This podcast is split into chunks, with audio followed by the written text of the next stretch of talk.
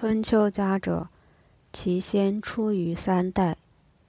按几种所语，即太丁十世，目为夏殷春秋。孔子曰：“书通之远，书教也；主此彼是春秋之教也。知春秋始作与尚书同时，所语又有晋春秋。”即献公十七年事，国语云：“今羊蛇西袭于春秋，道公始复其太子。”《左传》昭二年，晋韩宣子来聘，见鲁春秋曰：“周礼尽在鲁矣。斯则春秋之幕，是非一家，至于隐没无闻者。”不可生载。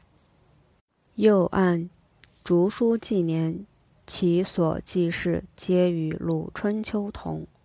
孟子曰：“晋谓之圣，楚谓之陶物，而鲁谓之春秋，其实一也。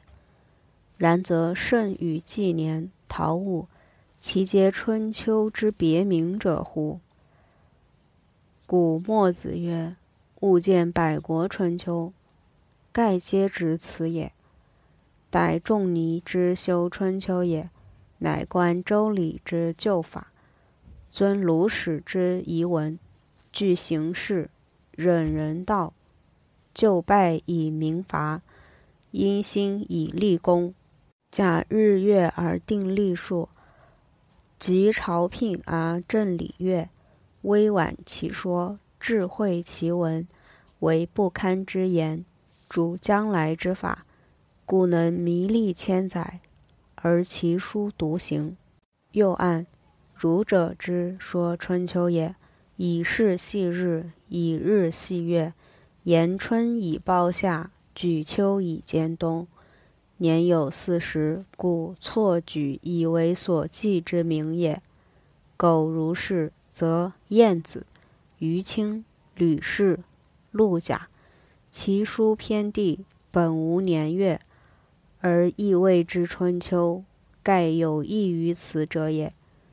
至太史公著《史记》，时以天子为本纪，考其宗旨，如法春秋。自视为国史者，皆用此法。然时宜事异，体式不同。其所书之事也，皆言罕保讳，事无处置，故马迁所谓整齐故事耳，安得比于春秋哉？